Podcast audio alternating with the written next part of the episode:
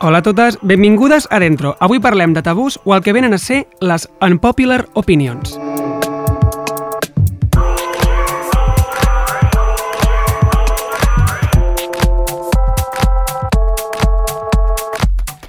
Hola Alba, què tal, com estàs? Orgullosa de tu. Ha passat, eh? Acaba de passar. Ho has fet molt bé. Veure, Tens el gomet.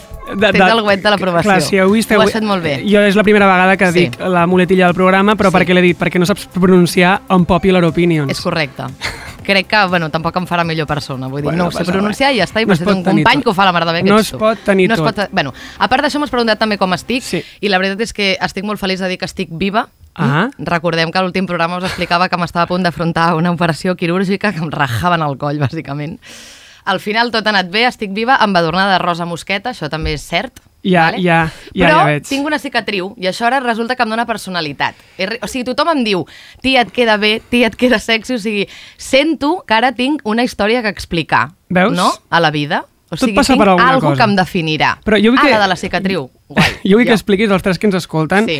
um, el teu viatjar amb l'anestèsia. Sí, perquè mira, també et diré que el que és una popular opinion és l'ús de les drogues que es fa als hospitals, d'acord? Perquè em van fotre una drogada espectacular, eh, amb una anestèsia que em va deixar inconscient perduda, vull dir que pot ser que m'hagin canviat el cor o m'hagin tret un ronyó i aquí no ens n'haguem enterat. Tot pot ser.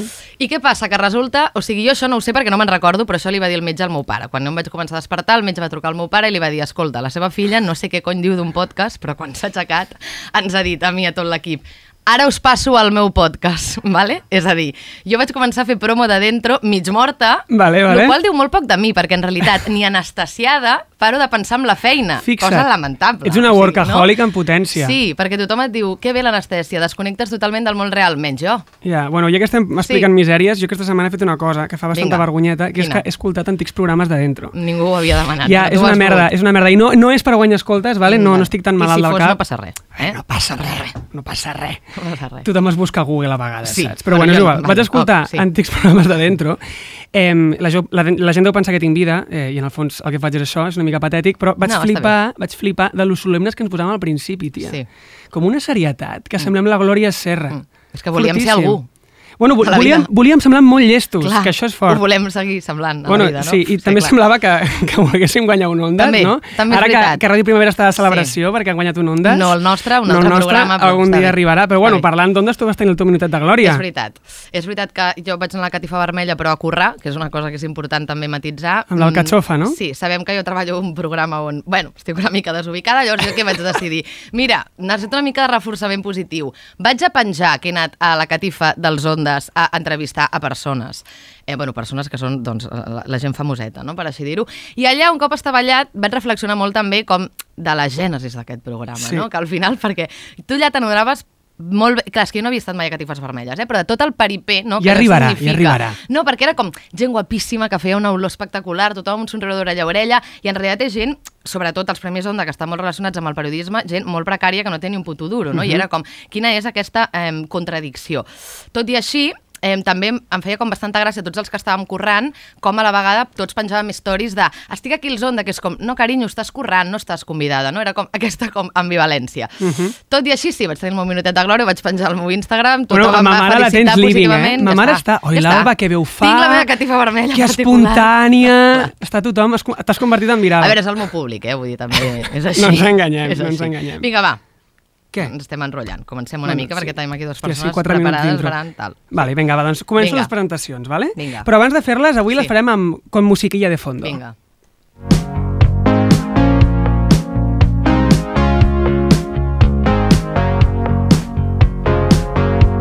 les pobres pupil·les El nostre primer convidat és el bigoti, les ulleres, el marit i el musso indi de Catalunya. Actor de cine, teatre i televisió, presentador, còmic, productor... Ha fet totes les pel·lícules que ens agraden, bàsicament. Estiu del 93, 10.000 quilòmetres, Els dies que vindran, moltes més. Ja sabeu qui és, és igual, seguirem aquesta presentació tan bonica que m'he la currat. molt bé. Té un Goya, dos Gaudís, un Feró, d'un Butaca, vamos, que està a tot arreu, a tot arreu però això ens és igual. L'hem convidat perquè, a part de que té talent i que ens agrada com parla, l'hem convidat perquè és la persona més maja de la indústria cultural i perquè si parlem de tabú semblava absurd no fer-ho. Hola, Verdaguer, què tal, com estàs? Benvingut. Bones, estic molt bé. Quina Carai, veu. presentació, eh? És que veus aquesta veu de ràdio que tens? Jo amb aquesta veu de És que ens pot carajillero prendre la feina, afònic eh? No, home, no, no, i no. de no. colibrí escanyat i vens També com aquí. que m'escolto, no, crec que la poso més greu. Ara, ara jo parlo així, així, no parlo tan greu, no parlo tan... Com així. estàs? Jo estic bé, estic molt bé. Eh, M'he menjat la porta del vostre estudi, diem-ho ja públicament. Ha passat. Tenen una porta tan neta, he felicitat el senyor de la neteja, ho he fet, eh? Ho ha fet, ho ha fet. Eh, I bé, res, m'he menjat la porta i no m'he trencat les ulleres, però crec que m'he trencat el menisc. Ens Ah, veiem bueno, als bueno, tribunals. Però això està bé perquè així, com que tu ja has entrat, doncs mira, per la porta gran, millor dit, llavors jo i l'Iñaki ens hem relaxat, Sí, perquè sí. la cagada del dia ja està feta. Ja l'he fet, ara No has, trenca, no has trencat el vidre, però has trencat el gel. Sí, mira, Exacte, molt bé. ara només tot pot anar millor. bueno, la nostra segona convidada, a més d'una llarga trajectòria com a actriu en teatre, cinema i televisió, i té la meva edat, jeje, és a dir, és jove, i ha fet de tot. Um, ha estat de projectes tan emblemàtics com Mar de Fons, que és una ficció que tu i a mi, Alba, S'ha de comentar més Ens aquesta agrada sèrie, especialment. trobem. Estaves a Mar de Fons? Sí. Sí, Estava mar de fons. Ara encara no sabeu qui és, encara no sabeu qui és, i ha veu. però és el millor final de la història de TV3. És que s'ha parlat vull molt poc d'aquesta sèrie, s'ha de reivindicar. Un aquella- estiu que ens la posin, encara que sigui. Aquella mirada a càmera d'Irene Montalà, per favor. Bueno, continuo, continuo. Ha fet cinema, teatre i televisió, va formar part de la companyia Lliure, en els últims anys ha creat la plataforma d'acompanyament maternal Madremente i s'ha convertit en una de les veus que ha contribuït a l'hora de posar el feminisme, la maternitat, l'abús i el patriarcat sobre la taula. Toma ja. Només et diré que abans fa uns anys el seu nickname era Rosquilla Guerrera, que Molt això ja fort. diu molt d'entrada. Sí. Avui la tenim aquí perquè, a part de tenir talent, com a artista, no li fa por dir les coses pel seu nom. Estem molt feliços de tenir-la aquí a l'estudi. Andrea Ros, benvinguda. Bon dia, gràcies. Que bé. Sí? T'ha semblat, semblat bé? Em sembla molt acurada la presentació. sí. Que bé. Home, Moltes és que gràcies. l'Iñaki se l'escurra molt aquestes Les faig cosetes. amb mimo, les faig Forma part de, de la, la seva part del programa, eh, és la seva gran aportació. Bueno, Això vinga, sí, va. va, comencem, Comencem, amb la tertúlia. comencem. Com us, com us, com, eh, ja us hem dit al principi, avui parlarem de tabús. Um, I la primera pregunta que us volem fer és, per vosaltres, què és tabú a la vostra vida? O sigui, una mica com anant a lo concret, la ideologia política, els diners, amb qui te'n vas al llit, els rebruts... Què és tabú per vosaltres? Quines preguntes. S'ha acabat la música de cop. Heu dit que podíem passar de pregunta, no? Com, No, això Imagina't- encara- ja ho sé, ja no, encara sé no. no, sé que no. Eh, mm, crec que tabú, tabú no hi ha res. L'altra cosa que el que tu vulguis compartir, és a dir... Jo, no, per exemple, no vull compartir la meva filla en xarxes. Ja sé que he fet una pel·lícula on... és com és molt absurd, no? Que només surt ella a l'últim plano. Però jo, per exemple, la meva vida no la vull compartir en xarxes. I i de políticament jo crec que està bé, si vols, fer recolzament a coses importants que hi creguis, però vincular-te a un partit polític, tot i que evidentment el tinc canviant i voto, eh, a mi, no, a mi no, no em cal. No crec que, també crec que a vegades els actors o a la gent pública se'ns demanen una sèrie de coses que no sé per què estem obligats a fer-les. O sigui, jo puc fer una campanya a favor dels refugiats, però fer una campanya pel PSC, m'ho invento, em sembla una mica, em sembla una mica estrany. Jo crec que això per mi és un tabú i no, no ho faria. I tu, Andrea? Però estava pensant i crec que res. Sento que no... Tinc, o sigui, bueno, ressono amb el que dius de no publicar els meus fills a xarxes, això sí que per mi és com important, però no crec que sigui un tabú, sinó una línia vermella que jo tinc Exacte, dibuixada. sí. Eh, però tabú, no ho sé, jo estic en un moment de la meva vida que m'encanta qüestionar-me les coses i m'encanta debatre, inclús de les coses que molesten, però a mi ara mateix no em, no em molesta parlar de res.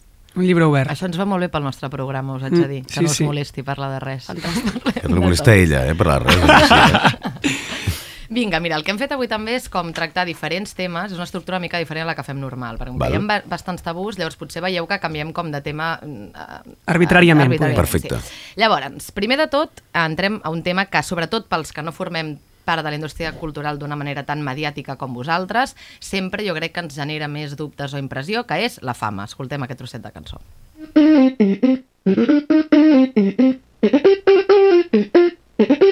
Lo que pasó, ti te lo cuento.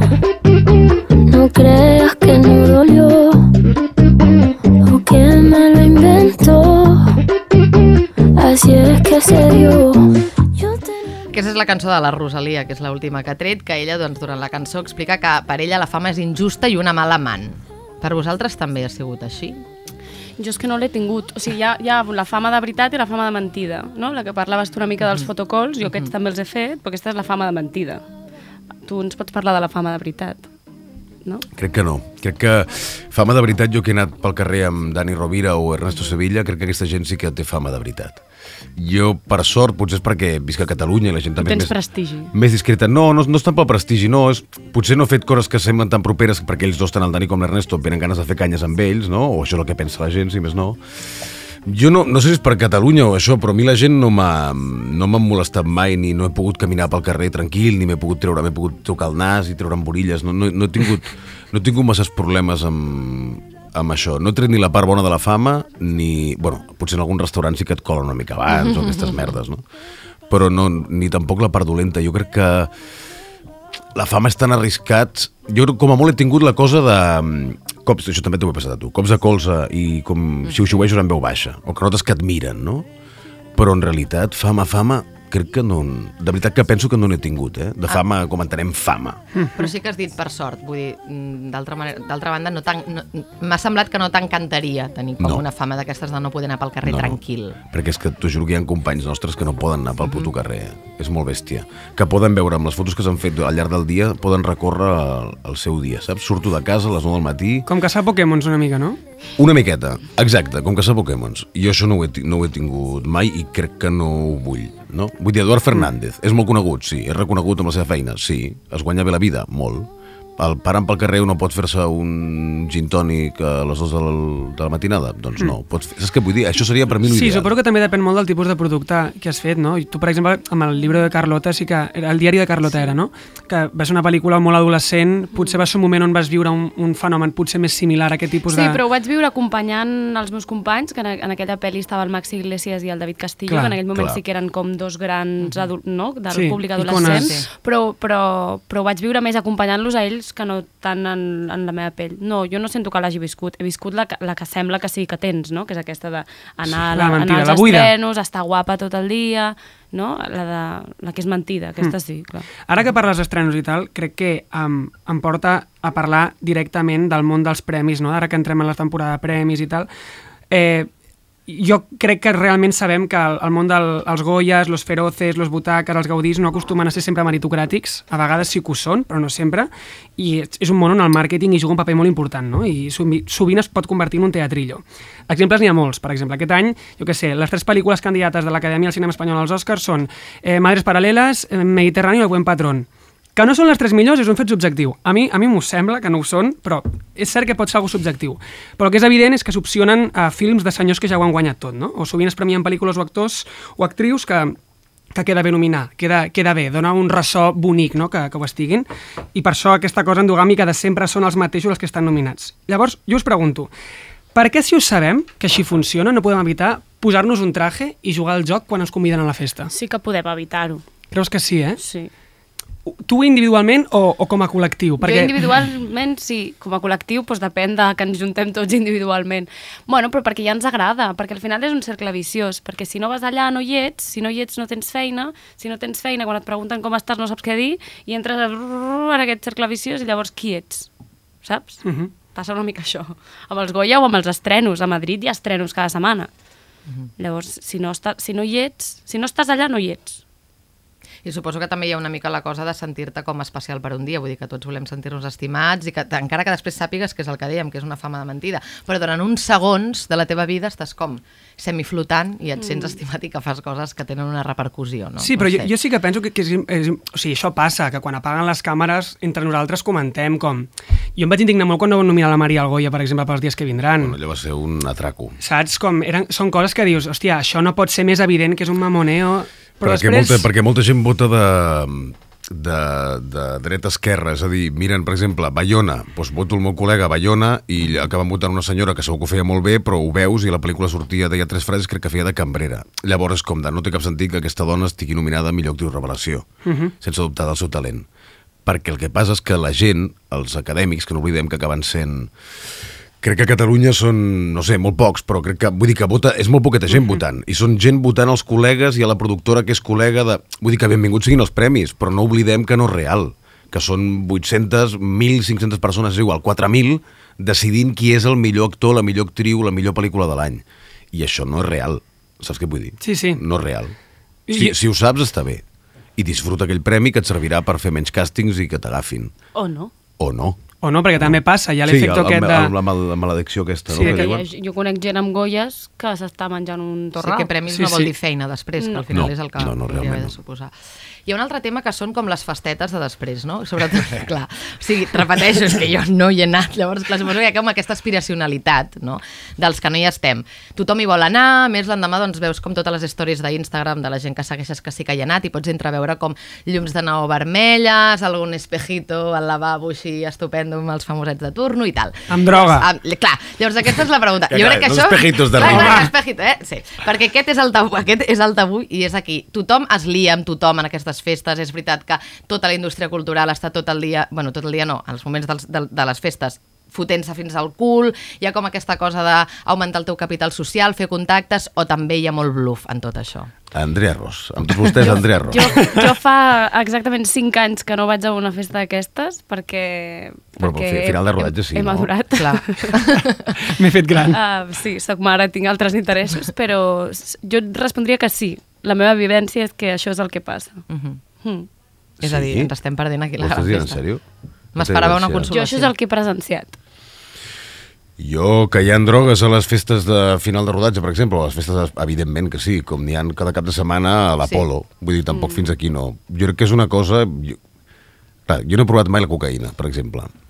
No perquè sigui sa, sinó perquè crec que em trobaríeu amb una cuneta al cap de dos mesos, perquè sóc mega addictiu, fumo, bec, m'agrada- m'agraden molt les drogues legals, però l'altre no ho he provat per por. Uh -huh. eh, hi ha una cosa una miqueta... Teniu raó, però crec que hi ha una cosa una miqueta de... Com es diu això? De, com es diu quan és lo típic? No em surt. Estereotip. Cliché. Estereotip, un cliché. exacte. És un cliché de l'actor drogant-se Sí, sí.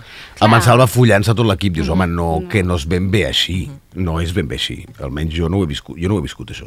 He viscut. Bueno, que sí que veus de sobte la tia que portava el trajazo a la festa mm, amb el trajazo i les bambes. Ah, això sí, Això clar. també clar. passa, això fa gràcia. I ho has de tornar tot, que es pensen que és teu allò, no? no clar, clar, t'ho deixen i a vegades d'anar tu a la tintoreria una cosa cutríssima. Sí. S'acaba ràpid el, Sí. la fameta. A mi em va passar una vegada que vaig tacar un traje que em van deixar. No. Vaig pensar, no penso portar-ho a la tintoreria perquè sóc pobre, saps? I em vas a mi a casa amb un drapet humit com... No, però sí que és veritat que al, final, al final, o sigui, drogar-se i festasses les fa tothom i com dèiem també passa cada cap de setmana a l'Apolo, però jo crec que sí que hi ha com aquest morbo que s'hi suma, que és una persona coneguda, perquè com que aspiracionalment sembla que tinc una vida millor que la teva, mm. vols com veure'l una mica demacrat i fent coses que no estan ben fetes per sentir-te més humana, no? Jo crec que hi ha una mica com aquesta història que passa bueno, quan després la gent comenta què passa a les festes de després, tots volem aixecar la mà i convida'm a una i veure de què va la cosa, Però no? passa el que passa a les festes. Exacte. No per Sí, ser sí. actors i actrius passen Exacte. coses Clar, diferents. va, això és. El que passa que, és que, volíem. sí que hi ha moltes festes, diguéssim, però... És un col·lectiu propens a la festa. Sí. um, decir la verdad no perjudica a nadie. Això ho vas dir tu, Andrea, a Efectivament, una has entrevista... començat i he dit, ja vaig jo. Vamos Em allá. sona, em sona. Sí, me sona. Això ho has dit en una entrevista al periòdico i sé que us han preguntat mil vegades, però Hmm. mm. em sembla impossible tenir-te aquí i com obviar el tema, i és el cas el Lluís Pasqual. Per la gent que ens escolta i no sap de què parlem, l'Andrea va ser de les primeres a ensenyalar un cas d'abús quan, quan treballaves al Teatre Lliure i es va convertir en un cas molt mediàtic, va ser víctima d'un escrutini molt intens, amb molta gent que es recolzava i peces gordos de la indústria signant manifestos que negaven el que tu, el que tu deies, el que tu acusaves. Quins efectes té ser incòmode? Uf, per on comencem? Uh, ara, ara, és- ara cap, ara ja està tot bé.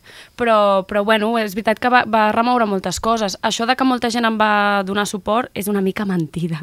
De veritat, eh? Sí, sí, no, el suport no hi era. O sigui, el suport hi era, en tot cas, eh, via WhatsApp, però públicament va costar molt que algú em donés suport. Um, bueno, moure les fitxes gordes del tablero sempre fa tremolar-ho tot una mica. Um, jo crec que el, que el que el que va moure, que és lo interessant, és el debat de què és la disciplina, com es treballa, com no es treballa, no? que és el que em deien a mi, com, és que aquesta, aquesta nena no té disciplina. Uh -huh. Per això no pot sostenir una, no? un, un maltracte a la feina. No? Com que havies d'aguantar això, com que no sí, tenies... com que però- s'entén que, que, for, que són formes de treballar i ja està. Però bueno, som una generació que ens, que ens qüestionem això, no? I mm, sí, serem de cristal, però... Bueno, el Roy Galán diu que és la generació de cristal no perquè es trenqui, sinó perquè es veu el que hi ha dins, no? I a mi m'agrada aquesta mirada. Com, sí, com a, fem autocrítica junts i replantegem una nova manera de, de parlar-nos. I sents que, que això et va portar com a, a, a certs vetos? És a dir, que se't va batar a certs llocs de la indústria... Segurament. No ho sé, no, o sigui, no ho puc afirmar perquè no ho sé segur, en plan, aquí no entres, no. Eh, sí que és veritat que no he tornat a treballar des de llavors. sí, això sí que és veritat. Eh, En teatre, vols dir? Sí, ara sí, ara un altre cop sí, però vaig estar dos anys sense treballar després. No m'atreveixo a dir que sigui per això, perquè no ho sé del cert. No també del vaig cert. ser mare i també mm, vaig connectar amb, amb algú de malassuda aquesta feina, no? O sigui, com Mhm. malassuda aquesta indústria, malassuda. Però és una pena que acabis, o sigui, com que al final la solució no sigui pensar, mm, bueno, doncs desconnecto i me la suda perquè el que sent els que reps és frustració, no de que la situació es resolgui així. Però també sento que la vida és com... Bueno, hi ha moments de tot, no? I a mi em va anar bé marxar d'aquí per fer el que he fet, que és meravellós, la meva feina, el meu activisme, tot el que, la meva empresa, tot el que he construït eh, gràcies a parar dos anys, mm, ho faria una i mil vegades. Segurament el més potent de tot això és que no necessites una validació externa d'un tercer, vull dir, has aconseguit generar eines tu mateixa com per validar-te tu mateixa. Sí, Amb tot el tema de Madremente. sí, clar. Bueno, i que és el que m'atravessa ara, no? Mm, M'agrada ser actriu, em diverteix, però no m'estimula com m'estimula l'activisme o la divulgació. Mhm. Ara també en tot el, el cas que va passar amb el tema de l'Institut del Teatre, etc. Em, algun cop t'has plantejat què hagués passat si hagués passat ara? Em, creus que hem, hem après una mica, és que al final sí que va ser com la primera catarsis, tu la que, la que va generar, i una mica s'ha après des d'aquí. Ho vas viure així tu, com vas veure aquesta situació? Bueno, a mi m'agrada que, que s'estiguin movent coses, clar, que les dones puguem... Les dones i els homes, al final, perquè, perquè el maltracte psicològic, no? aquesta forma de parlar-nos és, és, està tot arreu, no? um, bueno, jo crec que, que les pioneres sempre tenen... Bueno, hi ha una cosa que es diu l'estigma de les pioneres, que és el no et creu ningú. Sí. A la primera no la creu ningú. I està bé que així sigui perquè després passen altres coses i a les de l'Institut del Teatre les va creure tothom i hi havia una manifestació al carrer Lleida. Per tant, És millor centrar-nos en això, no? Que s'està trencant... jo prefereixo posar la mirada aquí. Jo vaig patir moltíssim, molt, uh, vaig perdre molts diners, uh, vaig anar a la ciutat de la justícia, va ser tot molt lleig, però està bé. Era el que em tocava viure i, i em, em sembla estupendo. Eh, a vegades... Sospires perquè sí, és és que no, molt bé. sí, sí, jo- em, em sembla molt guai que, que expliquis això i que és millor instal·lar-se en la figura del màrtir i pensar en la- en en l'eina transformadora. Crec que és una, Mm. una mirada positiva. A vegades és com que donar la nostra opinió en, en un tema en concret es converteix en, en algú tabú. I us volia preguntar uh, una pregunta relacionada amb el gènere que és pels dos. Aquesta notícia va sortir fa relativament poc, que el Josh O'Connor, que és l'actor del el que fa Prince Charles a The Crown, i el Paul Mescal, que és el, el protagonista Normal People, que mm. són dos actors obertament heterosexuals, interpretaven com el proper drama LGTBI+, que ja estaven com tots els estudis, com en plan, el Next Call Me By Your Name, saps? I volia preguntar-vos què, què en penseu de que dos actors obertament heterosexuals interpretin personatges homosexuals. A veure, això és un temazo molt gran i ara segurament em ficaré en un merder gros. No, o sigui, al final no, no et pensis que ens Clar, escolta jo primer, tota primer soc, soc, soc actor, eh? és veritat que a mi m'ha tocat viure una altra cosa i... Com ho explico això bé? Ara Bardem podria fer d'un activista, poeta cubano homosexual? Doncs pues potser no. I també em sap greu, perquè els actors hem de fer de gent que no som. Llavors, si a mi em truquen sempre per fer del catalanet gris, que ho clavo, de persona trista, doncs està bé i em puc passar tota la vida fent això. Sí. Però si no puc fer d'un minusvàlid, perquè hi ha minusvàlids que tenen menys oportunitats que jo, i tindran menys càstings, i segurament seran més bons que jo, alguns d'ells, eh? Però no puc anar amb una cadira de rodes, haig de fer d'un senyor blanc, heterosexual, gris, tota la vida, és una opció, i ho accepto. Però quina putada que no puguem fer coses. No estic parlant de racialitzar, eh? no estic parlant de fer de, ni de negre, ni d'hindú, ni de pakistaní, ni de xinès. Estic parlant de ser altres persones que no ets, també físicament diferent. Llavors, clar, jo entenc tot el que està passant i faig un pas enrere, i evidentment, però també personalment dic quina putada, perquè la meva feina els homosexuals només poden fer d'homosexuals, no poden fer d'heterosexuals, llavors. Mm. És, és, és una mica estrany, s'entra en un debat una miqueta estrany, saps? Mm -hmm. És, el- és el que penso, però és veritat que segurament m'ha tocat l'època que m'ha tocat viure i la meva filla ho tindrà més fàcil i jo ara em toca doncs, fer un pas enrere i dir, vale, doncs entenc que... Jo sóc el primer que quan m'ofereixen un personatge, per exemple, homosexual, que al final no sé si ho faré, però em van oferir una cosa per Netflix i vaig pensar, jo puc fer d'homosexual sense ser homosexual? Això no m'ho hagués qüestionat fa cinc anys, segurament. Eh, però almenys ja m'ho qüestiono, saps? Mm -hmm. Això crec que estem fent feina, però també és la meva feina ser persones que no que no sóc. Però potser sí que està bé, no? doncs aquest punt de dir, vale, doncs ara durant una estona toca eh, qüestionar-se Clar, això. qua, I clar ara és ara m'ho qüestiono, ara m'ho qüestiono, no? Paco León, no?, que va fer de, de, que era transexual, no? Feien una sèrie allò de... Clar, amb el tema de les transsexuals s- s- és molt més evident, no? Sí, És molt, la gent tendeix a Perquè ho qüestionar- qüestionar-ho més- menys. Clar. No perquè tu veus que a una actriu trans no li estan donant papers no? I, i de sobte fots un, a una persona cis a fer un personatge trans. És com, no, no té cap sentit. Ja. Perquè no veus a persones uh, trans fent personatges cis. Mhm, I, sí. I ho veus claríssim. Però en el cas de, de l'homosexualitat, com ja no parlem d'una cosa tan de de, si- de, de, de l'òrgan sexual que tens, sinó Sí, d'una sí. orientació, um, costa molt més... No? Jo, eh, molts amics meus també em, em diuen, no? De, jo, jo, jo penso que no. Jo penso que... Ara, això que us ho pregunto a vosaltres i responent jo, No, no, eh? està bé, sisplau, està bé. sisplau, No, però jo penso que, per exemple, um, és molt guai que, que tu poder-te veure fer un personatge molt allunyat a tu i som actors per això. Però uh, fins al dia que no hi hagin el mateix nombre de persones uh, homosexuals fent personatges heterosexuals, Sí. no serà just que una persona heteros- heterosexual faci de persona homosexual, perquè és com que li està robant com el seu nicho de mercat. Però llavors estem, entens? estem estereotipant la homosexualitat. No, perquè est- estem... perquè a- jo, s'ha de notar, doncs, no, jo crec que estem evi- evidenciant que hi ha una indústria homòfoba. sens dubte. saps? Clar. I que només dona... Uh, us preguntava aquest exemple amb aquests dos actors perquè representen l'estereotip d'home heterosexual Mhm. blanc. Clar, és que no sé qui són. Bueno, són com el, el, els Sí, dos molt mojabragues que a guapos, sí. tothom li encanta. Guapos, a sí, tothom sí. li encanta i són molt bons actors. Sí. I jo aniré a veure aquesta pel·lícula i ploraré i m'emocionaré, però em pregunto, per què la indústria segueix perpetuant aquest joc? Saps? Perquè a mi com a actor, clar, a, a mi m'encanta que em donin personatges que no tenen res a veure És a dir, jo amb crec, qui soc. jo crec que és una pena, com dèieu, que els actors i les actrius no podeu fer personatges que se surten fora de, eh, de vosaltres, però al final jo crec que avui en dia és més pena que els col·lectius minoritzats no tinguin les mateixes possibilitats. Exacte, exacte. Dir, crec que ara aquest, no? és, és, un una bon, mica és, un, punt. sí, és un bon resum. Com la línia de, part, que la, la, la línia de sortida no és la mateixa per tots, és, és injust equiparar-nos a tots. És a dir, si una persona eh, surt de la línia de sortida a l'hora de fer una carrera mm, en el món d'interpretació com a persona trans, no té les mateixes oportunitats que tu com a home eh, cis. Evidentment. Amb la qual cosa, si no és just que tu agafis l'oportunitat, l'única oportunitat que aquesta persona li brinda a la Però si indústria. jo ho entenc, per exemple, Mare de Sucre, que és una cosa que feien al Sí. Teatre Nacional de Catalunya, increïble. No? Gent amb discapacitat eh, psíquica eh, fent una obra que et que, et queien els ous a terra, o amb una actriu protagonista que deien, l'informe mèdic deia que era in- incapaç de memoritzar res, i feia uns monòlegs que no els he fet a la vida en un teatre. Què passa amb això? Dos anys. Clar, dos anys d'assajos. Això vol dir temps, diners, inversió, carinyo Paciència, i sí, feina com uns pepes allà i surt una cosa increïble.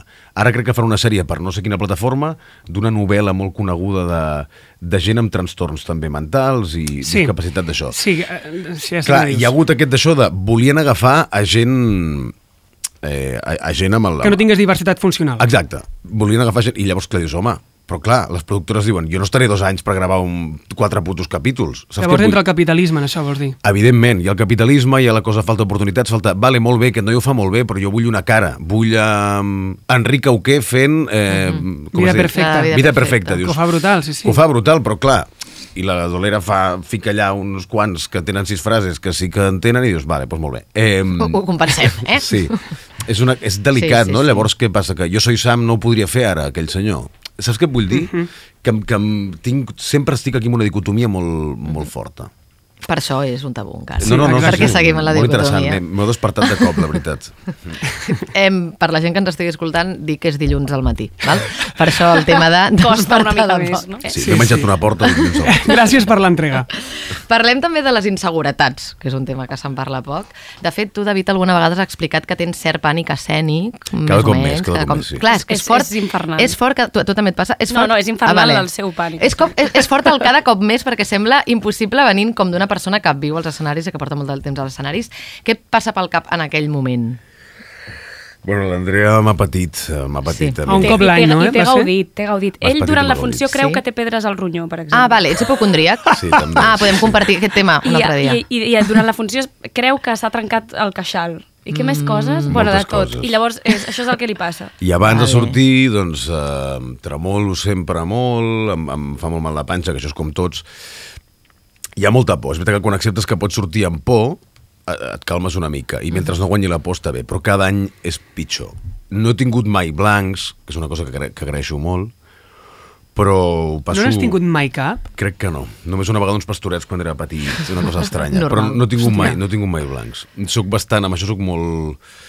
Soc una miqueta eh, Asperger. Vull dir que sóc una miqueta... mm, Tinc tocs. No, no, blancs no n'acostumo a tenir. Em poso molt nerviós. Jo sí que- te n'he fet de blancs. A tu. Tu me n'has fet, també. Tu m'has fet coses més I grosses. com, com els gestiones tu, els blancs, Andrea? Eh, no ho sé, jo, en el cas del David, que cabron, és que voldràs que ho expliquem, Sí, quan, sí, vam sí. estrenar, quan vam estrenar la fort, funció és juntes, molt- jo em vaig fer fort. caca dalt de l'escenari. Ah, caca, en sèrio. I vaig parar caca. la funció. No, bueno, primer em fort. vaig fer caca. No, No caca de por, sinó caca de... No, caca de, caca de, de- diarrea. D'escatologia. Sí, perquè vaig pensar, tira't un pet i així, i, i així relaxes. Però Ah. no va funcionar. No, no, Aleshores, la, la, la, ho, ho explico molt ràpid perquè és que s'està rient i vol que ho expliqui. Em, em vaig fer caca, llavors em va donar temps de canviar-me entre escena i escena, però a la següent escena vaig tornar a tenir caca. Deixa'm perdo perdonar Perquè ja havies obert la cosa. Oh, Uau. Exacte, deixa'm, per- no, amb això que dius tu, vull dir que sí. teníem només com 45 segons Per, de canvi d'escena. de canvi d'escena. Hi havia com 6 seqüències, diguéssim, 6 escenes, i ens canviàvem molt ràpid. Era, era un cop l'any, no? Sí, Sí. exacte. Ella s'havia de canviar de perruca, jo que un bigoti postís, que si no, que si tal, que qual. Llavors, ella no només va poder canviar i ficar una perruca o el que fos, sinó que es va... Ella rient, feliç, eh? Aixugant-se amb toallites allà, i jo que sóc superaprehensió amb les olors, no, jo era com... "Eh, no passa res, eh, tranqui, tranqui, tranqui. Uau. I vam, vam d'allà, i al- a l'última escena, ella, és que estàvem només dos escenes, es gira, em mira i diu, ho sento, haig de marxar. S'aixeca i em deixa sola a escena i jo miro el públic i dic uau. bé, l'Andrea no es troba bé des del principi tal, tal, com allà un discurs, la gent aplaudeix perquè la gent li encanta això, Li encanta li encanta això, això a la gent Els va donar l'obra jo vaig anar a fer caca, que era el que jo necessitava. Clar, tu volies cagar. Fer la caca total. I Buidar. quan vaig acabar, vaig tornar i vaig acabar la funció. Sí, era sí. la meva estrena. Una Ostres. funció que, perdó, ara em tiraré floretes, però una funció que jo em vaig estudiar amb el vídeo i amb el text, perquè era una substitució i jo vaig assajar amb el David dos dies. dos dies, i era una funció molt complicada on només hi havia dos actors i on, parla, on parlaven molt Com no voleu que em fes caca? Bueno, és que de totes maneres em sembla molt fort, em volia relaxar i vaig dir, tira't un pet. No sabia que aquestes coses anaven Bueno, perquè saps relacionades. allò que dius, cagant, Jo no em tiro pets per i dius, relaxar. bueno, em tiro el pet. No. no, de totes formes, jo crec que el que sí que és com curiós és que gent que us dediqueu, bueno, i ens dediquem en realitat a parlar en públic o a estar davant de públic, igualment el que no sembla és que la processó sempre vagi per dins. És una Sempre. cosa que, que Sí. costa com molt d'entendre. I dius, algun cop es passaran aquests nervis previs? La resposta és no. No. No. O sigui, crec que la resposta és no. Jo volia explicar una anècdota que, que, Sí. que m'ha inspirat a lo vostre, però clar, no té, sí, és, és una merda. Bueno, mai millor dit. millor dit en comparació a la vostra. I va ser que quan jo, vaig, jo feia Rent, era el primer musical que jo feia, i a vegades passa amb la veu que quan estàs nerviós se't puja la se't puja la laringe i, no, i jo sentia que no arribava als greus. I obria jo la funció jo estava en plan fora amb la neura de merda, merda, avui no podré cantar, no arribo, no arribo i un company em va dir, bueno, diuen que quan no ets arribar als greus t'has de fer una palla i jo, com? Diu, sí, que relaxes l'instrument i jo, ah, vale, vale i baixa un to i de sobte, i de tothom, on està l'Iñaki? I l'Iñaki està al lavabo, tu, tu, tu, tu, tu, tu, tu, em sortir a l'escenari. i te la vas pelar? I em va funcionar. Oh, Ah, uau. sí, eh? I va funcionar. I estava I relaxadíssim me la vaig pelar amb, amb intimitat. Eh, bueno, no relaxadíssim, però arribava als greus. L'instrument estava més... Bueno, no Bueno, si va ser la palla o té alguna veure amb la bola. Exacte, és que això, exacte. això deu, aquella gent que toca un tros de peu, o sigui, un, una part del peu i té reacció a alguna altra part del cos, potser Sí. la gola amb el pen, no sé, té No ho sé. alguna cosa... La gola amb el no? pene, eh? No La sé. gola amb el pene. Podria ser, no? Sí, sí, Podria sí. ser alguna mena de forma allà que Sí, sí, de fet, en fi. de fet, aquesta zona i el sol pèlvic està Veus? connectat. Mira. també és important per la parir, per informació. exemple. Veus? Per Sí, parir molt bé. s'ha de tenir la mandíbula Bo- bo- relaxada. I boca gran és més fàcil. No No necessàriament, per què. és boca relaxada més que boca gran. Sí, el bruxisme no és benvingut. Jo soc No, per parir jo no és bru- fàcil. Jo soc bruxista. jo també, jo també. Però com Que que no has de Dorms parir, amb la cosa? Sí, clar que sí. Clar que sí. que Com sí. voleu que no tinguin seguretats? Per què no ho veieu? les té totes.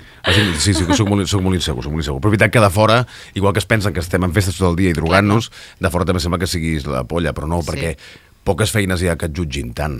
No, que puguin opinar amb tanta llibertat de aquest és una merda, aquest és molt bo, aquest és, la, aquest és horrible, aquesta mm. noia no m'agrada, aquesta és lletja, aquest és gordo, no? És, com, és horrible, és horrible.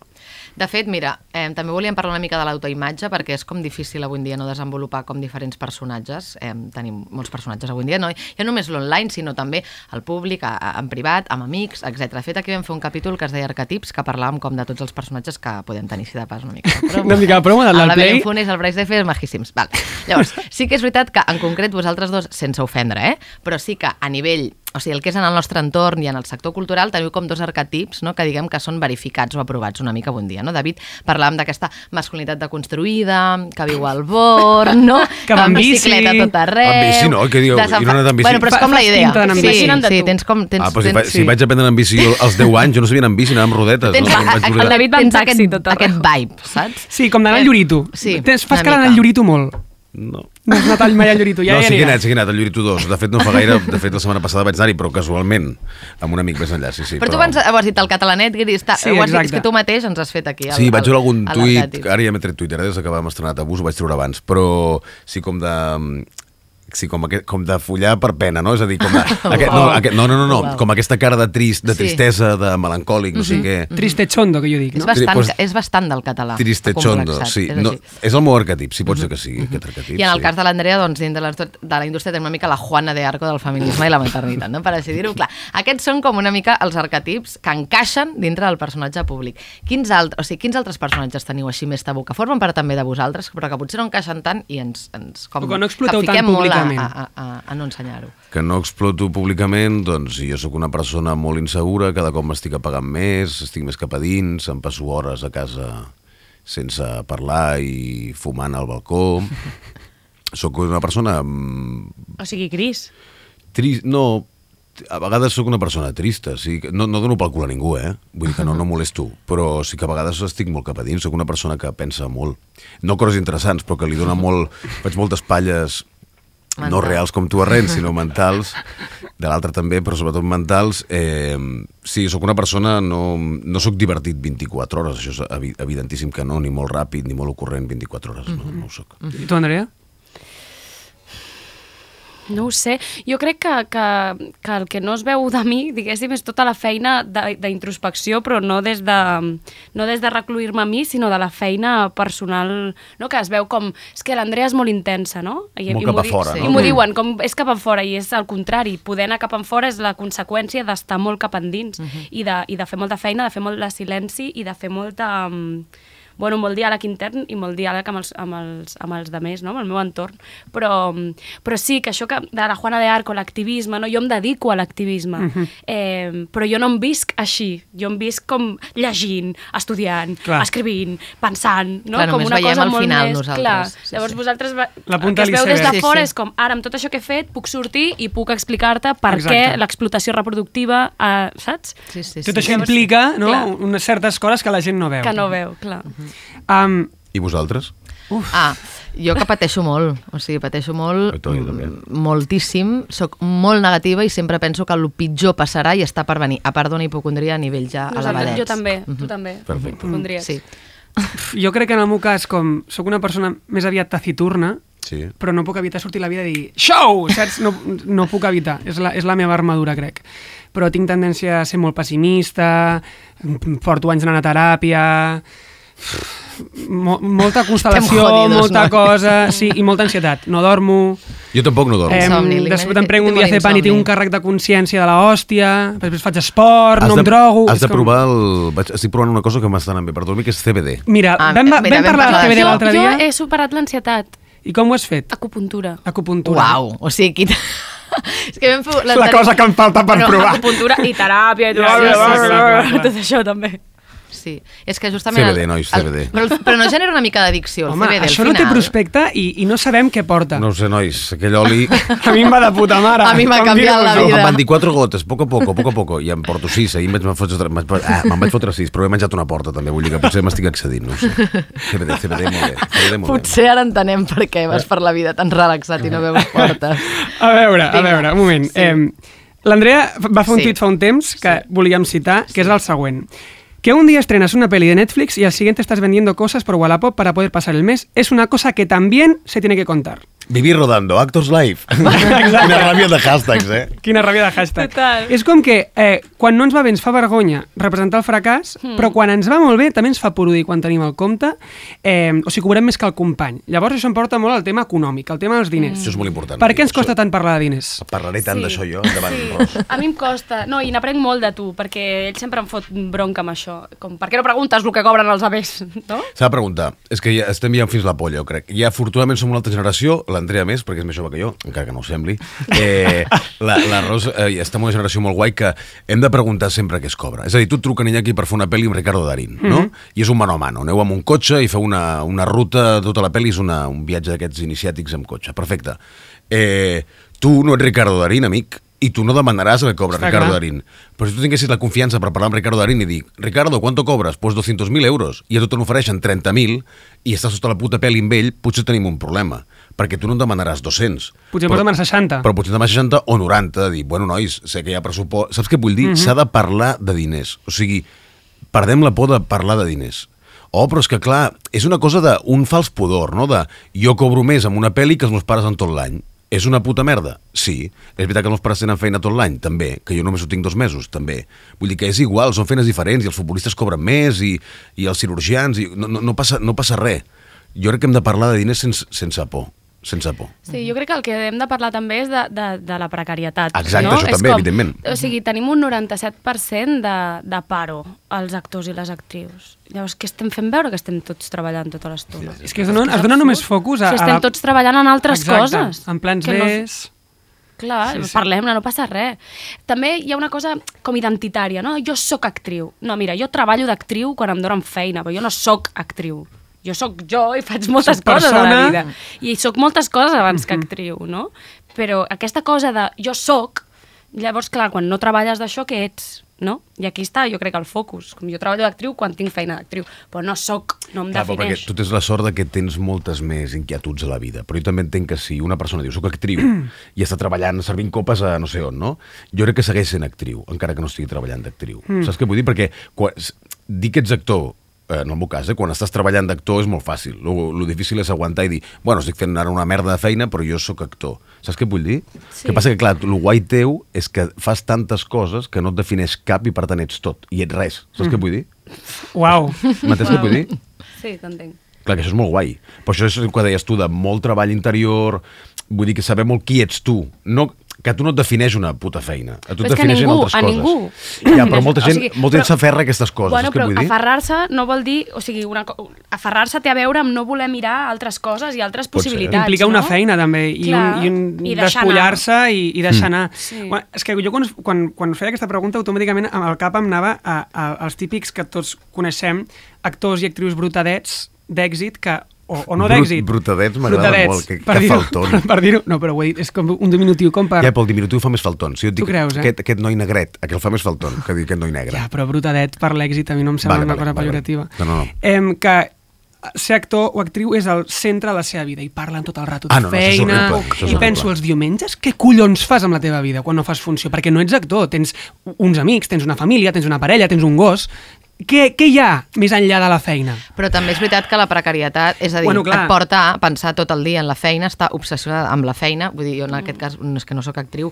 i desconec com, aquest, com aquesta part, però sí que és veritat que amb la part de la comunicació també passa eh, i que el fet de que hi hagi una inestabilitat i de que no tenir projectes fixes et fa que després et costi molt més parlar de diners perquè no saps ni quin preu tens, ni quan vals, ni aquest projecte, en quin moment estàs per demanar val. què, És que tot et i tot val. et val Si i et fa, et fa currar, por. sí, per sí parlar de quiero. diners, no sí, que no em donguin la feina, aleshores, mira, saps què? Que baixaré el preu, que hi ha una mica així i tal. Vull dir, és Sí, com sí. un dilema En supercomplicat. aquesta feina I tu també parles des del Sí, sí. privilegi de ser un tio, eh? Completament, no, no, i, i no només de tio, que segurament... Sí, sí, però no només el privilegi de ser tio, que també, sinó des del privilegi de treballar. Sí, sí, total. Que això em sembla una cosa, no?, que és, que és una cosa que és bueno, molt de fàcil triar, oblidar-te. no? Quantes vegades he parlat amb tu i m'has dit no, me no faré això, però no ho faré. No vull fer-ho, no? Clar, jo vaig fent, ah, d'acord. Clar, no vull fer-ho. És que molts cops, eh, eh, sí, o sigui, eh, com que no pots triar, doncs Clar. acabes menjant-te eh, contractes de merda. Perquè Sí, sí, evidentment, perquè si no baixes els pantalons vindrà un Bueno, altre... pots I ho fer farà. quan et busques Sí, sí. la vida. No? Exacte. Exacte. Jo també estic dient que no a coses, però perquè jo visc d'una altra cosa. Clar, però sempre, sí. sempre pensa, si no em baixo jo els pantalons, si vindrà un altre, i aquesta cosa de qui fa el favor aquí, no? En aquesta Clar, feina sempre és com de, bueno, és que m'estan donant l'oportunitat de fer aquesta sèrie. Bueno, és que potser volen a tu perquè tu també estàs donant coses, sí. no? De totes maneres, jo crec que sí que és algo col·lectiu que si no parlem de diners no ajudem també a la resta. Exacte. O sigui, ha d'haver alguna com de tots dir prou, doncs parlem tots de diners perquè així ens ajudem els uns als altres, en el fons. Exacte, tu saps que no ets Sí. Gemma Nierga, però Sí, si no, sí. cobres per fer Sí, això, sí. doncs és bueno, un, un entremig. és, és, és molt, molt important parlar de diners, molt, molt important per ajudar-nos, eh? Per res més. Vinga, fes l'última pregunta, que sé que tens Anem ganes de fer-la. Sé que tens ganes de fer-la. Um, perquè és veritat, hem parlat de clichés, eh? però és que ara vaig amb un altre cliché, Vinga. que és que la indústria cultural és veritat que també relaciona molt amb la promiscuitat. No? No? Sí. Gent molt lliure, amb mentalitat molt oberta, que tothom s'enrotlla amb tothom, no només a les festes, sinó també doncs, en, en qualsevol espai. I és el que us dic, quan parlo d'indústria cultural, clar, en el vostre cas, perquè avui tots sou actors i actrius, eh? però ens, ens referim a I altres coses tot. també, eh? I altres coses també, però vull dir, m'explico? Bueno, us hem convidat per això, no? Aleshores, és real o és un, clix, o és un clitxer això també, la vostra experiència? O sigui, hi ha una cosa així de tots som lliures, eh, entenem el poliamor, o hi ha molt postureo allà darrere també? Jo crec que el, el problema principal és que socialment no entenem el poliamor. Mhm. Tenim una mica de liu amb el que és el poliamor i ho vinculem amb Amb, promiscuitat. amb follar només, no? Sí, per exemple, jo no sóc monògama, però no per això sóc promiscua, ja t'ho puc assegurar. Ja. Vull dir que el poliamor és una, és una posició molt política també, no? des d'on em vinculo i des d'on cuido. Llavors aquesta mirada de follar amb tothom sense responsabilitat afectiva és una Simplista. cosa, És que és molt la gent simplista. pateix molt. I ara s'estan fent moltes pel·lis, poliamor sin tapujos, poliamor sí. no sé quantos, no? que és com, jaja, follar, ju, ju, saps? I dius, "Uf, és que quina pena, perquè és tan profund realment vincular-te des de la llibertat de debò i És des que de és la no més monogàmia. responsabilitat, el poliamor, És molt que no també és- és responsabilitat afectiva. Llavors, follar amb, amb 10 sense responsabilitat afectiva no és poliamor, és deixar cadàvers emocionals pel, Mhm. pel món. No? Llavors, jo crec que, que, que hem de contextualitzar eh, que el poliamor no és, no és promiscuitat, són dues coses diferents. I respecte a la indústria, sí que és veritat que nosaltres tenim una feina, afortunadament, diria jo, que, que coneixem més gent. Vull dir que una persona que està en una oficina, pues, llavors nosaltres coneixem gent a cada projecte nou, és Clar. gent nova, i llavors és veritat que tens l'opció de reinventar-te a cada feina eh, i de Més conèixer, conèixer gent nova, tal qual. En aquest sentit sí que potser hi ha, diguéssim, que el tablero de jocs sí que pot, pots optar més a, a aquesta promiscuitat o a deixar, com és, cadàvers emocionals, que m'agrada molt. Sí, m'ha agradat molt aquesta imatge. mi també, cadàvers emocionals m'agrada molt. És veritat, sí, sí. I a, a mi el que em passa amb el poliamor crec que també és perquè no he fet mai l'exercici i no he llegit lo suficient i no... A mi l'ideal em sembla increïble. Em sembla increïble, com crec que és l'ideal pel que tots haurien de treballar. Mm. Però que eh, hem estat configurats amb la culpa, l'església, patriarcat, i uf, costa tant trencar tot això. Costa, però es, o sigui, el que es configura es desconfigura també, eh? Vull dir que, que és una qüestió... També és una qüestió... mm, La no monogàmia no és per tothom. I també, no? És com sembla un ideal al que tots hem d'aspirar. No, perdona, hem d'aspirar qui, qui El ressonem bé, amb no? això.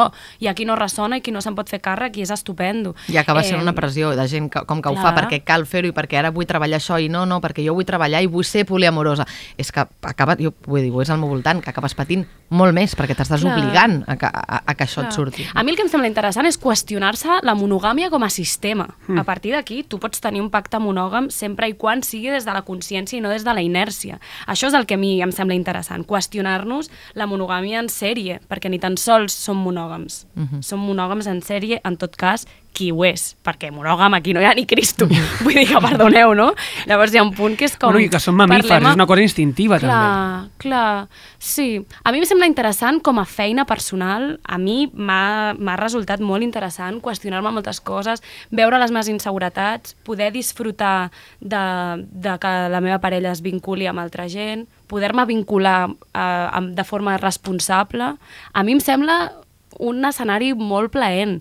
És veritat que no és fàcil arribar-hi i que no és per tothom, això és el més clar, que no podem anar d'abandonar, no, el poliamor per a tots, no és veritat. I és un no esforç, sí, ressona és un en tothom, treball. I està bé. Vaja, que ha d'haver-hi molt treball previ Sí. intern Mm. per poder-te intentar o afrontar-te això. Clar, és que hi ha molta gent que escull el poliamor com a camí per desresponsabilitzar-se de la relació. És a dir, mm. no va molt bé la relació, doncs mira, obrim la relació i en realitat és com... Això és no, no, fa- és que, muerte. és, que és esforçar-te més i responsabilitzar-te més, al final, el poliamor. No és una, una via d'escape, per així dir-ho, no? Exacte. Bueno, Molt bé, Dit bueno, això- ostres, estic, estic quedant molt content de com està anant tot plegat. Eh? perquè Estic este- bastant enamorat de perquè com està aquestes quedant aquest persones programa. van soles, clar, la clar, clar. Sí, sí, van soles. Bueno, vinga, va. Vinga. Tanquem tertúlia i entrem a la Green Room.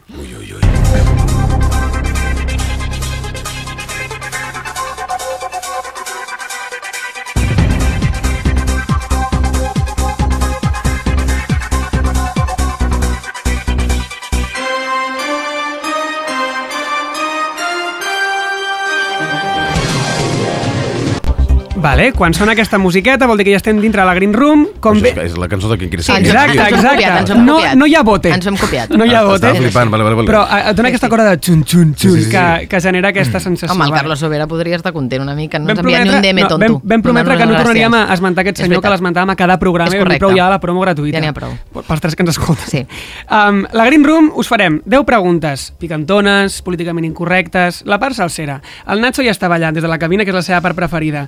I volem pensar que hi ha molta gent que escolta el podcast que va directament a la Green Room. Sí. Però bueno, podeu passar la cabra, passar la palabra, perquè l'Alba no li digui... digui no li passar la cabra només entén ell, aquesta expressió. Podeu passar la pregunta una vegada, però la resta les haureu de respondre. Vale. Fantàstic. Ningú ha sortit destruït. I que sapigueu, els que ens escolteu, que no sabem No sabeu res. No. Si sapiguéssim, em pa- em passo aquesta, però sí. Sí. Vale, vale. Ja veuràs que després tampoc està. Vale, vale, vale, vale, vale. Som-hi. Primera pregunta per David Verdaguer. Vinga. 10.000 quilòmetres, els dies que vindran. Estiu del 1993. En quina ho fas pitjor? Els dies que vindran... Lo més resol... Va, Vinga, va, mojate. Eh... Estiu del 93. És que se't veuen només els turmells que ha dit tota la peli. No la Bruna, com que és baixeta. eh, sí, diré, jo sé per què ho dic, però no és ben bé així, però sí, diguem, diguem estiu del 93. Està bé. Vale, molt bé. Ha 93. respost, ha respost. Vull fer una menció especial a Tierra Firme, que és pel·li que ha vist poca gent. A mi em sembla increïble aquella Increïble. pel·lícula. Però perquè saps per què passa? Que el tema no és eh, lesbiana o Ja, no. bueno, sí, El és tema és un exacte. altre, és estimar-se. I llavors, curiosament, això no funciona. Saps què vull dir? Mhm. És curiós, això, eh? Vinga, Una meravella de pel·lícula, allò. siguiente pregunta. Um, en el cas del sonat manifest a favor de Lluís Pasqual del que hem parlat abans, hi havia noms com Antonio Banderas, Ana Belén, Eduard Fernández, Juan Echanove, Mavil Arasau, Carmen Machi... Es va- Pots anar obrint la boca cada Passa cop palabra, que Ros, que passa palabra. No, no, és important eh, saber en aquell moment on estàvem. De tots els que van signar-lo, Andrea, qui et va sorprendre més? Míriam Iscla. Vinga, ràpid i concís.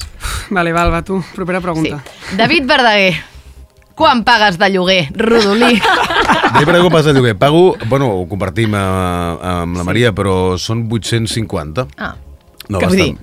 Cadascú en conjunt. No, tot, tot val 850. Caram, que passa Molt que bé. Prou bé. Hòstia, el Born, vaya, vaya gang, ha bé. trobat. més gastos i tot això, Ah, se'n bueno, va, se'n va tot a puja. 1.100, 1.200, però, però sí, sí, va, Està va, bé, està bé. bastant bé, sí, sí, molt bé, la veritat. Vale, Andrea Ros, poca gent sap que tu vas formar part del cast original de La Llamada i tu vas crear el personatge de Susana Romero que la gent associa a Ana Castillo. De l'1 al 10, quant de mal et va fer no fer la pel·li de La Llamada? 10. 10. És que, veus? Cla- clara i Responen concisa. que encara no puc ni gestionar que M'agrada tant perquè... pregunta. És que no estem acostumats, M'agrada eh, tant que- perquè que- l'Andrea, tal com respon, us incomoda a vosaltres que Sí, no sí, ella. perquè no- M'incomoda a mi i penso, no, no, És que me la van prometre i llavors Ah. em vaig enterar que no per la premsa. Que, que, que, que fort. I a mi em diu, en, en qui no ho fas pitjor? I dic, ai, no ho sé, quin compromís. La- I Però és que és la classe de convidada de Green Room que necessitem perquè costa Sí. molt i per això també ens quedem tan garrativats perquè ets molt ràpida i no ens ho esperem. Mira, molt bé, jo Andrea, jo gràcies. Jo em vaig enterar a l'espin-off de Merlí per la premsa també. Veus? En Cosetes. sèrio? Són coses que Cosetes, passen, sí. detallets. David Verdaguer, has treballat moltes vegades amb Natalia Tena, Sí. que, que també pues, tierra firme, com dèiem, 10.000 quilòmetres, de la que també ets amiga a la vida real. Sí. Què és el millor i el pitjor de Natalia Tena? El millor és que és com un nen de 7 anys cocaïnomen, això és el millor, i el pitjor és que és com un nen de 7 anys, i dic nen, eh, no nena, eh, cocaïnomen. Andrea, vas rodar ¿A quién te llevarías a una isla desierta? I nosaltres et preguntem, a qui tiraries del bote salvavides arribant a aquesta isla desierta? Jaime Lorente, Maria Pedraza o Pol Monent? De puta. uh, Pol Monent. Parlem de tabús quotidians. Està- T'està posant molt nerviós, està posant molt nerviós. Parlem de tabús quotidians, I abans vale? em preguntaves, és prou forta la Green Room? I t'he dit, crec que Ai, no sí. sé, no ho sé, no ho sé. crec no ho sé. que sí. Uh, jo, jo tinc el pols que em va a tope ja.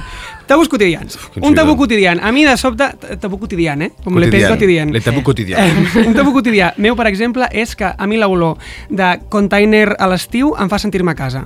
Mhm. O que me gusta el pelo apelmazado i no el pelo limpio. Una Alba, cosa- digues el teu tabú Una cosa quotidià. horrorosa.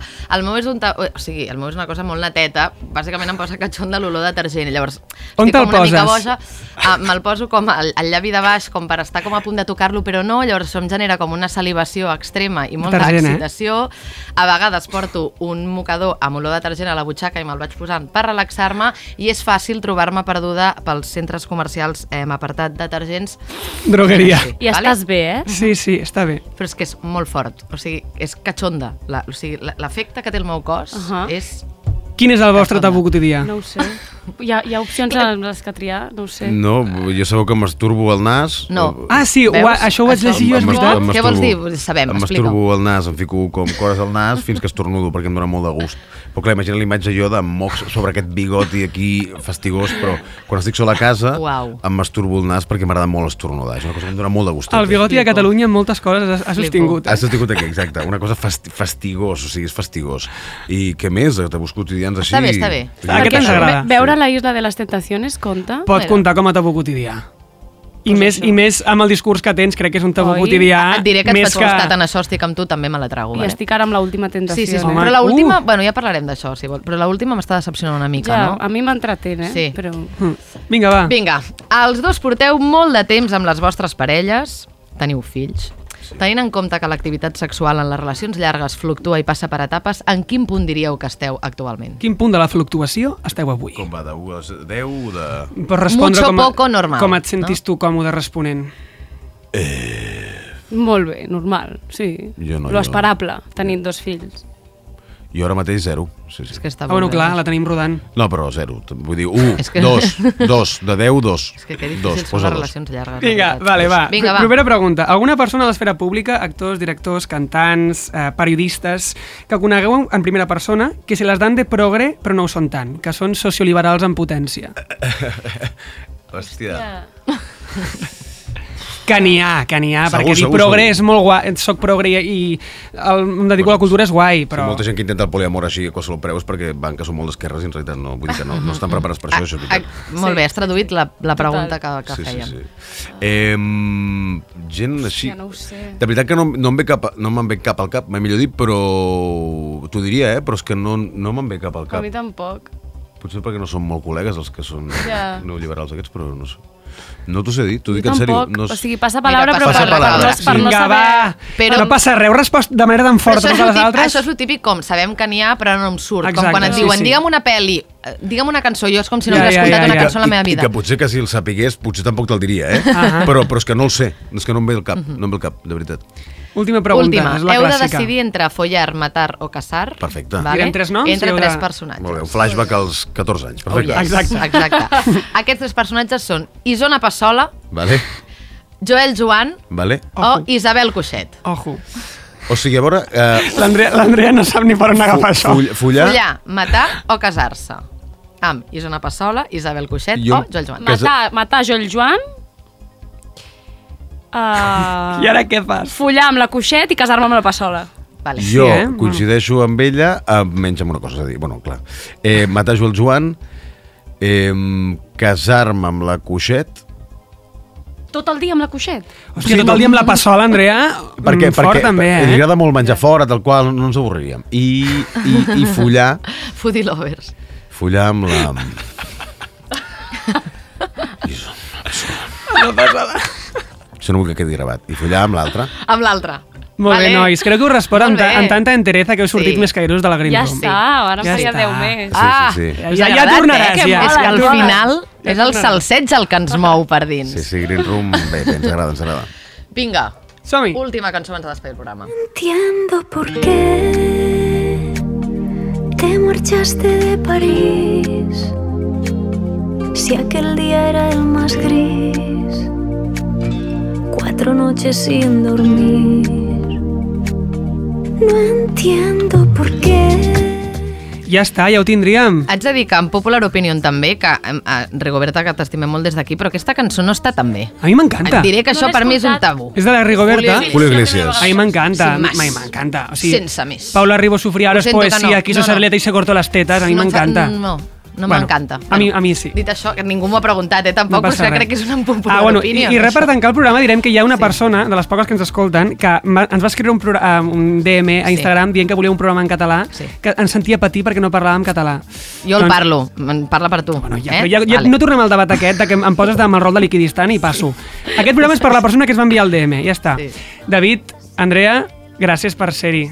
A vosaltres. Gràcies a vosaltres. És per, és per, Per equilibrar. Per equilibrar, perquè aquest, aquest, el direct missatge aquest, de, moltes gràcies a vosaltres. Bueno, heu aprovat amb nota, penso. Estic molt content. Sí, vingut. moltes gràcies per haver vingut, ha sigut genial. Gràcies per convidar-nos. El proper cop amb cerveses. Igualment una gravadora al mig, no farem veure que Cerveses volem i- treure cerveses xitxa. i suavitzant. I suavitzant. Per tothom. Exacte. Gràcies als tècnics, a tot l'equip de Ràdio Primavera, a la Laia que ens va fer la sintonia, al Martí Melcion per cartell, a tu que ens escoltes i fins la propera. Fins la propera.